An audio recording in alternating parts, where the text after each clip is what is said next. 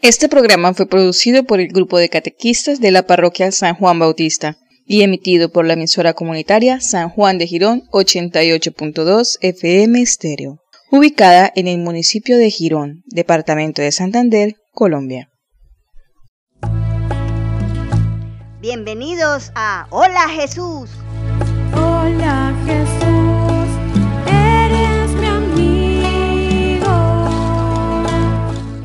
El programa de iniciación cristiana para el sacramento de la Eucaristía. Jesús quiere ser tu gran amigo. Junto a tu familia, disfruta este espacio en tu emisora comunitaria San Juan de Girón 88.2 FM Estéreo. Amigos para siempre,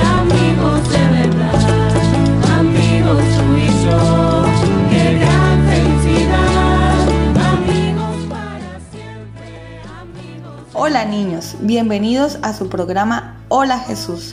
Soy Angie y junto a Angélica los acompañaremos en este encuentro. Niños, hoy realizaremos un viaje en el que recordaremos algunas de las cosas que hablamos durante todos nuestros encuentros. Empecemos hablando de la Biblia. Catequista, la Biblia es la palabra de Dios, la cual está dividida en dos partes, el Antiguo Testamento y el Nuevo Testamento.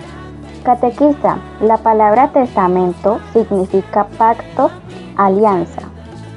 El Antiguo Testamento habla del convenio entre Dios y el pueblo de Israel y cuenta la historia desde la creación del mundo hasta el anuncio del nacimiento de Jesús. Tienen toda la razón. Para conocer sobre el Antiguo Testamento, escuchamos la historia de la creación, viajamos en el tiempo y presenciamos el momento en que Adán y Eva cometieron el pecado original y fueron desterrados del paraíso. También conocimos sobre Noé, un hombre obediente a Dios al igual que los patriarcas. ¿Recuerdan a Moisés? Sobre él también hablamos. Sí, catequista, Moisés fue el mediador del antiguo pacto o pacto de la ley entre Dios y el pueblo de Israel. Muy bien. Niños, Dios entregó a Moisés en el monte Sinaí las tablas de la ley con los diez mandamientos, los cuales aún permanecen vigentes y son el fundamento de nuestra vida y nuestro comportamiento. Recordémoslos. Primero, amar a Dios sobre todas las cosas. Segundo, no jurar su santo nombre en vano. Tercero, santificar las fiestas. Cuarto, honrar a padre y madre. Quinto, no matar. Sexto, no cometer actos impuros. Séptimo, no robar. Octavo, no levantar falsos testimonios ni mentir. Noveno, no consentir pensamientos ni deseos impuros. Décimo, no codiciar los bienes ajenos. También conocimos sobre los jueces, los reyes y los profetas. Además, hablamos sobre el precursor de Jesús, el puente entre la promesa del Antiguo Testamento y su realización, entre las profecías y su cumplimiento en Jesucristo. Un hombre que con su testimonio nos invita a seguir a Jesús y nos dice sin medias tintas que esto requiere humildad, arrepentimiento y conversión. Juan Bautista, y con él iniciamos el Nuevo Testamento. Catequista, el Nuevo Testamento es el convenio entre Dios y todos los hombres y encierra las historias desde el nacimiento de Jesús hasta nuestros días. Así es. En el Nuevo Testamento se cumple la promesa que Dios hizo a su pueblo de darles un Salvador por medio del sí de la Virgen María. Los evangelistas nos cuentan la noticia más bella para la historia del hombre, la venida de Jesús.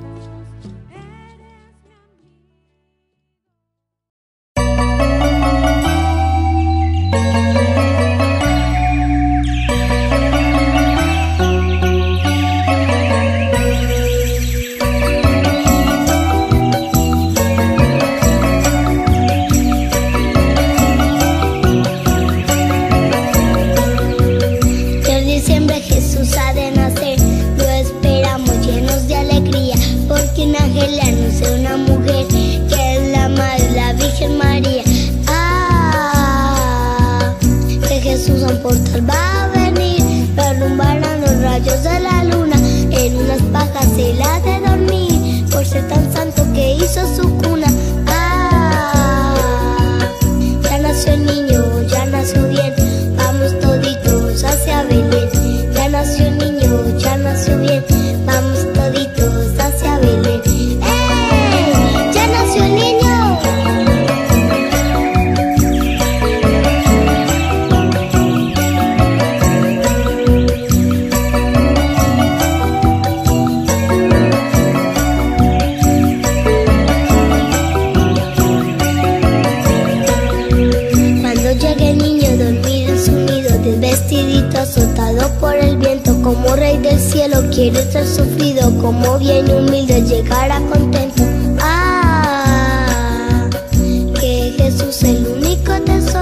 Tesoro que a nuestras almas viene a iluminar.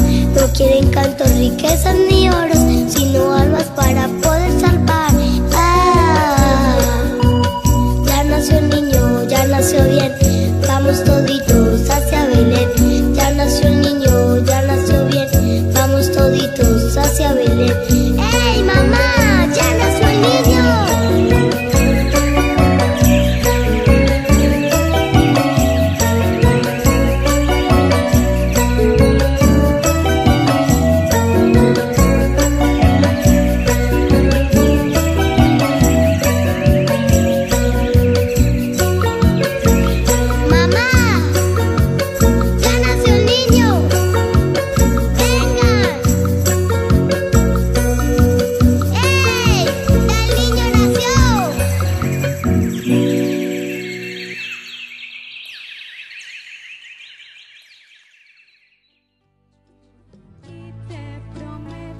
También hablamos sobre el bautismo de Jesús, momento en el que Dios desde el cielo se manifestó, mostrando complacencia en su Hijo, mientras era ungido por el Espíritu Santo. Recordemos que después de su bautismo, Jesús fue conducido al desierto donde fue tentado por el diablo. Sin embargo, él confiando en el Espíritu Santo, venció las tentaciones del diablo por medio de la palabra. Además nos enseñó que con la oración y el ayuno podemos vencer las tentaciones. No olviden, experimentar la tentación no es pecado, lo que sí es pecado es consentirla, o sea, caer en ella. Continuando con nuestro recorrido, es hora de hablar de los milagros obrados por Jesús. Los milagros son signos del amor de Dios por el hombre y prueba de que Jesús es verdaderamente el Hijo de Dios. Muy bien, ¿qué les parece si recordamos uno de los milagros obrados por Jesús? ¡Súper! Bien, entonces prestemos mucha atención al relato del milagro, la pesca milagrosa.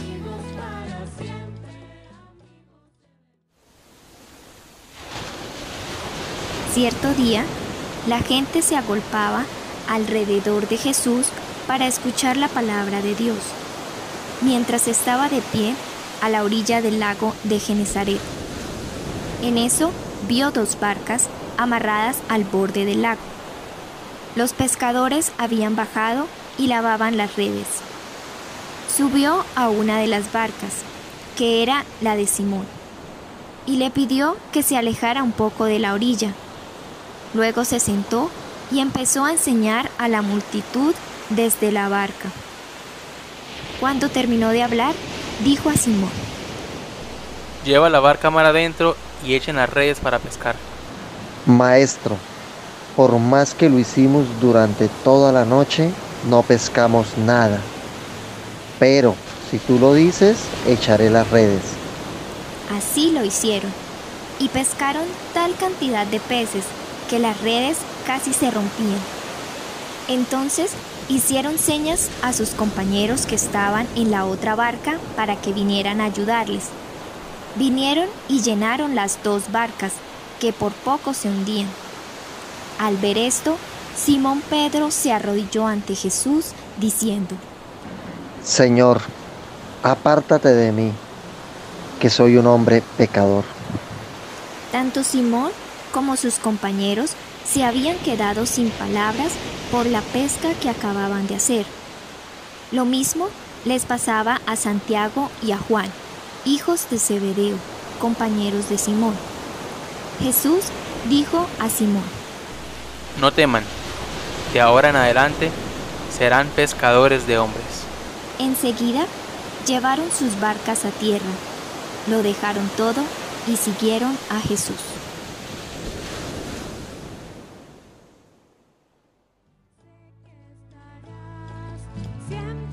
Además de hablar sobre los milagros, también conocimos sobre la propuesta de Jesús para ser verdaderamente felices, es decir, las bienaventuranzas. Recordemos cuáles son.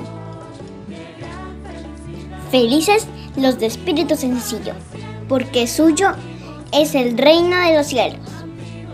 Felices los que están tristes, porque Dios mismo los consolará. Felices los humildes, porque Dios les dará en herencia la tierra. Felices los que desean de todo corazón que se cumpla la voluntad de Dios, porque Dios atenderá su deseo. Felices los misericordiosos, porque Dios tendrá misericordia con ellos. Felices los que tienen limpia la conciencia, porque ellos verán a Dios. Felices los que trabajan en favor de la paz, porque Dios los llamará hijos suyos. Felices los que sufren persecución por cumplir la voluntad de Dios, porque suyo es el reino de los cielos. Felices ustedes cuando los insulten y los persigan, y cuando digan falsamente de ustedes toda clase de infamias por ser mis discípulos. No podemos dejar de mencionar las obras de misericordia. Catequista, las obras de misericordia son acciones caritativas mediante las cuales acudimos en ayuda de nuestro prójimo, en sus necesidades espirituales y corporales. Muy bien, recordémoslas, iniciando con las obras de misericordia corporales. Dar de comer al hambriento. Dar de beber al sediento. Dar posada al peregrino. Vestir al desnudo. Visitar a los presos. Visitar a los enfermos. Enterrar a los muertos. Ahora recordemos las obras de misericordia espirituales. Enseñar al que no sabe. Dar buen consejo al que lo necesita. Corregir al que se equivoca. Perdonar las ofensas. Consolar al triste. Sufrir con paciencia los defectos del prójimo. Rezar por los vivos y los difuntos. En nuestros programas también hablamos sobre las parábolas. Catequista, las parábolas son historias ricas en imágenes y hechos tomados de la vida cotidiana que Jesús utilizó para transmitir mensajes importantes y hacerlos comprensibles para todos. Muy bien, muchas gracias. Ahora los invito a que escuchemos la parábola de la oveja perdida. Jesús es nuestro pastor y nosotros somos las ovejas de su rebaño. Es nuestra decisión el dejarnos guiar por Él, quien nos conducirá por el camino que nos lleva a la salvación. Un pastor tenía un rebaño de muchas ovejas. Las conocía a todas, a cada una las llamaba por su nombre y cuidaba de ellas con mucho cariño. Todos los días las llevaba al campo y buscaba los mejores pastos para que se alimentaran bien. Al caer la tarde, antes de que se hiciera de noche, el pastor las recogía y las llevaba a casa. Las contaba una por una para comprobar que estaban todas. Una, dos, tres, cuatro, cinco, Claudia, Lorena, Patricia, Soledad. Una noche, el pastor se dio cuenta de que faltaba una oveja. Falta Lola. ¿Dónde estará? ¿Qué le habrá pasado? El pastor guardó a todas sus ovejas y se fue a toda prisa a buscar la que faltaba. Recorrió todos los lugares en los que habían estado ese día. Buscó en el prado y también en el bosque. Después de dar muchas vueltas, el pastor encontró a la oveja entre unos matorrales. Cuando la vio, se puso muy contento, la tomó, se la puso sobre sus hombros y la llevó a casa. Cuando llegaron, todas las ovejas se alegraron mucho al ver a su compañera. Y el pastor reunió a sus amigos y vecinos y les dijo, Alégrese conmigo, porque ya encontré la oveja que se me había perdido. Niños, es muy lindo saber que Jesús siempre está ahí para nosotros, que podemos encontrarlo en la Eucaristía, en el sagrario, en la naturaleza, en los que sufren, en nuestra familia y en nosotros mismos. Recordemos la historia de Alicia, una niña que quiso encontrar a Dios. Estemos atentos. Un día, una niña llamada Alicia pensó, Quisiera conocer a Dios. ¿Dónde lo podré encontrar? Dios escuchó su pregunta y a la mañana siguiente le regaló un bello amanecer. Pero Alicia no le dio importancia. En el colegio le preguntó a la profesora de religión y ella le respondió. Dedica todos los días unos minutos a estar en silencio y sentirás a Dios.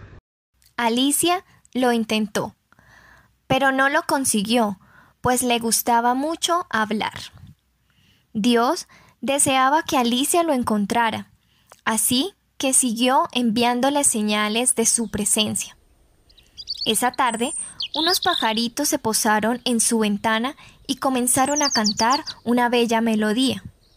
Pero Alicia estaba tan distraída jugando que no los oyó. Salió a pasear al parque y entró en una iglesia, pero allí solo vio imágenes inmóviles que no hablaban y se marchó. Cuando llegó a su casa, su mamá se acercó y le dio un beso. Alicia no se dio cuenta, estaba muy distraída, pensando en cómo podía encontrar a Dios. Esa misma noche se acostó muy triste, porque le parecía que era imposible encontrarse con Dios. Pero mientras dormía, Dios le dijo en sus sueños. Alicia, hoy te he enviado muchas señales. El bello amanecer, los pajaritos, la iglesia y el beso de tu mamá. Todos son regalos para que te puedas encontrar conmigo. Al día siguiente, Alicia sintió un cambio muy importante en su interior. Al fin lo había encontrado. Sintió que Dios estaba en su corazón, en las personas cercanas y en la naturaleza. En nuestros encuentros también hablamos sobre el triduo pascual, el cual inicia el jueves santo, día en que se conmemora la última cena, en la cual Jesús instituyó dos sacramentos, la Eucaristía y el orden sacerdotal. El Viernes Santo conmemoramos la pasión y muerte de Jesús en la cruz, aunque tal como nos enseña la Iglesia, a diario revivimos realmente el sacrificio de Jesús en la cruz durante la Santa Misa. En ella, Cristo se ofrece a morir por nosotros y perdonar nuestros pecados. Y por último, la noche del sábado santo al domingo de Pascua, momento en que se celebra la vigilia pascual, la más importante de todas las celebraciones cristianas, porque en ella celebramos el infinito amor de Dios que entregó a su Hijo por nosotros, el infinito amor de Jesús que dio su vida por nosotros. Celebramos la victoria de Jesús sobre la muerte. Por su parte, el domingo de Pascua es el más importante y glorioso del año, y a partir del cual cada domingo se convierte en el día del Señor, por ser el día del triunfo de Jesús sobre la muerte en su resurrección, el gran día de la salvación. También recordamos la ascensión del Señor y Pentecostés, último día de las fiestas de Pascua y en el que celebramos la venida del Espíritu Santo. Catequista, en este encuentro nos hablaron sobre los dones del Espíritu Santo. Sabiduría, entendimiento, consejo, fortaleza, ciencia, piedad y temor de Dios. Catequista, el don de temor de Dios es el que nos ayuda para no apartarnos nunca de Dios, sabiéndonos muy amados por Él. El don de ciencia nos ayuda a descubrir la presencia de Dios en todo lo que vivimos y a diferenciar entre el bien y el mal. El don de piedad nos ayuda a acercarnos confiadamente a Dios para hablarle con sencillez, abriendo nuestro corazón de hijo con la certeza que nuestro Padre bueno nos ama y nos perdona. El don del consejo nos ayuda a escuchar al Señor, a saber lo que quiere de nosotros y nos capacita para aconsejar a quienes nos piden ayuda. El don de fortaleza nos ayuda a enfrentar los momentos difíciles, a no caer en las tentaciones y nos da fuerza para vivir en el seguimiento de Jesús y ser sus testigos. El don del entendimiento nos ayuda a conocer y comprender la palabra de Dios y la vida de Jesús. Y el don de la sabiduría nos ayuda a descubrir y vivir la voluntad de Dios para que nuestra vida sea plena y feliz y otros se puedan encontrar con Él en nosotros. No podemos dejar de mencionar que si bien los grandes protagonistas de la Biblia son hombres, la mujer tiene un lugar muy especial en la historia de la salvación.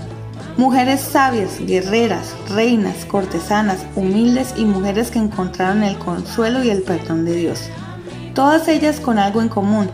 Son extraordinarias porque fueron perfeccionadas por la acción y la voluntad de Dios.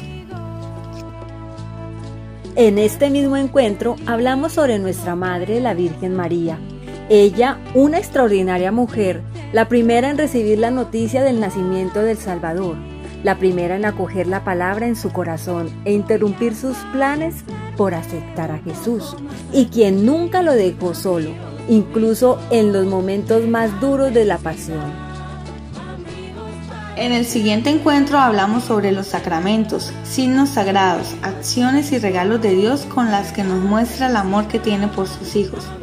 Todos ellos han sido instituidos por Jesús y por eso es Él mismo quien las realiza. El bautismo nos hace hijos de Dios. La Eucaristía nos une con Cristo. La confirmación nos une más firmemente a Cristo mediante los dones del Espíritu Santo. La penitencia nos reconcilia con Cristo. Mediante la unción de los enfermos es Cristo quien cura, fortalece y consuela. Mediante el sacramento del orden, los sacerdotes son capacitados para perdonar pecados y celebrar la Santa Misa. En el sacramento del matrimonio, Cristo promete su amor en nuestro amor y su fidelidad en nuestra fidelidad. Profundicemos un poco en los primeros sacramentos que recibimos, el bautismo, la confesión y la comunión.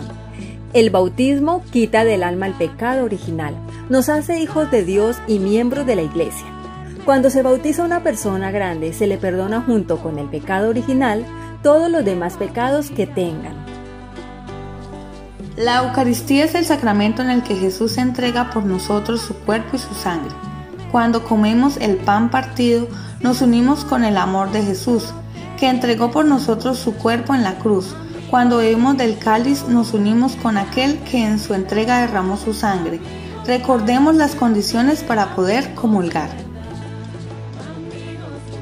Se debe estar sin pecado. Si tenemos un pecado mortal, de ninguna manera podemos ir a comulgar sin ir antes a confesarnos. Si tenemos un pecado venial pequeño leve, basta con que pidamos a Dios perdón de corazón para que podamos acercarnos a comulgar. Se debe cumplir el ayuno, o sea, no comer nada una hora antes de comulgar, por respeto y como sacrificio. Al recibir la hostia decimos amén y oramos a Dios diciendo, Alma de Cristo, santifícame. Cuerpo de Cristo, sálvame. Sangre de Cristo, embriágame. Agua del costado de Cristo, lávame. Pasión de Cristo, confórtame. Oh mi buen Jesús, óyeme. Dentro de tus llagas, escóndeme. No permitas que me aparte de ti. Del enemigo malo, defiéndeme. En la hora de mi muerte, llámame. Y mándame ir a ti, para que con tus santos te alabe y te bendiga. Por los siglos de los siglos. Amén. Por último, hablemos sobre el sacramento de la confesión, el cual es un sacramento de curación.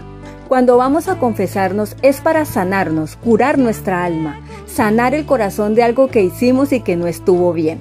También se le llama sacramento de conversión, porque Jesús nos llama a cambiar nuestra vida, a ser mejores cada día.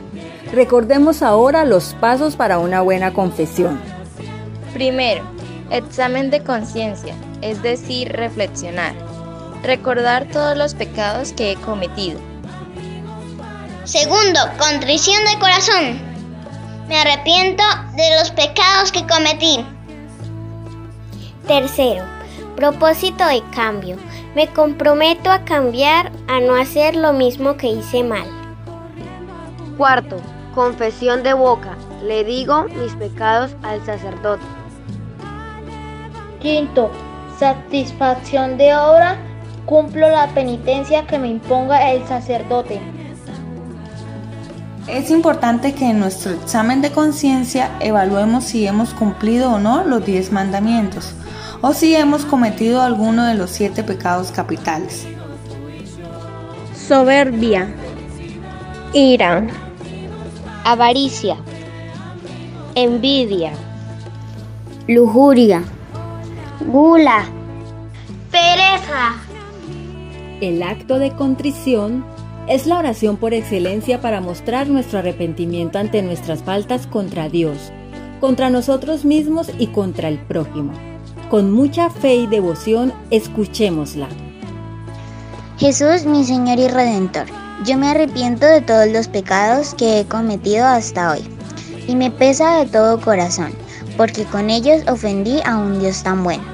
Propongo firmemente no volver a pecar y confío que por tu infinita misericordia me has de conceder el perdón de mis culpas y me has de llevar a la vida eterna. Amén. Niños, escuchemos ahora el mensaje que nos envía el Padre Anderson, párroco de la Basílica. Una muy sincera felicitación a todos los niños que durante este año se prepararon para recibir la primera comunión. Una muy sincera felicitación a los padres de familia que apoyaron este proceso bonito en la vida de sus hijos. Una muy sincera felicitación a los catequistas por su empeño, su dedicación y su amor, por hacer realidad este proceso de formación en la vida de los niños y de sus padres. Una muy sincera felicitación a todos los que estuvieron detrás de bambalinas y que con su tiempo y su trabajo nos ayudaron en este proceso de formación de los niños de nuestra comunidad. Pido al buen Dios para que el Señor bendiga cada uno de los hogares de los niños que van a recibir la primera comunión. Oro para que el Señor guíe los pasos de estos pequeños, guardándolos del mal y conservando en la fe y en la caridad cada una de las buenas intenciones que Dios despierta al interior de sus vidas. Oro pidiendo al Señor que sea Él siempre guiándonos a todos para que tengamos la gracia de servirle siempre. Que esta etapa que inicia y del cual se pide a los padres de familia, ojalá conserven eh, con buenos ejemplos y con la calidad de los valores que se enseñan en casa, se geste y se conserve a través de la participación en la misa dominical. Que sea el Señor guiándonos y que sea el Señor conservando lo que con cariño recibimos de los apóstoles, que a través de sus vidas nos enseñaron lo valioso que es la fe para todos. Que el Señor los bendiga y que esta nueva etapa, queridos niños, el Señor la selle con su presencia y la conserve con su amor y su misericordia. Que el Señor los bendiga a todos. Niños, durante nuestros encuentros hemos conocido acerca de la historia de la salvación, siendo nuestra meta encontrarnos con Jesús. Dios hecho hombre que vino para liberarnos de la esclavitud del pecado. Nosotros también somos parte de la historia de la salvación. Jesús vive y continúa orando en nosotros, esperando que deseamos encontrarlo. Así que dispongan sus corazones con un verdadero arrepentimiento para que el día de la confesión experimenten la alegría de reconciliarse con Jesús y el día de su primera comunión lo puedan recibir con verdadero gozo. Participen siempre de la Eucaristía y presten especial atención al momento de la consagración, momento en que el Espíritu Santo desciende y transforma el pan y el vino en el cuerpo y la sangre del Señor, el mayor milagro que podemos presenciar. Muchas gracias por habernos acompañado, por su participación y compromiso.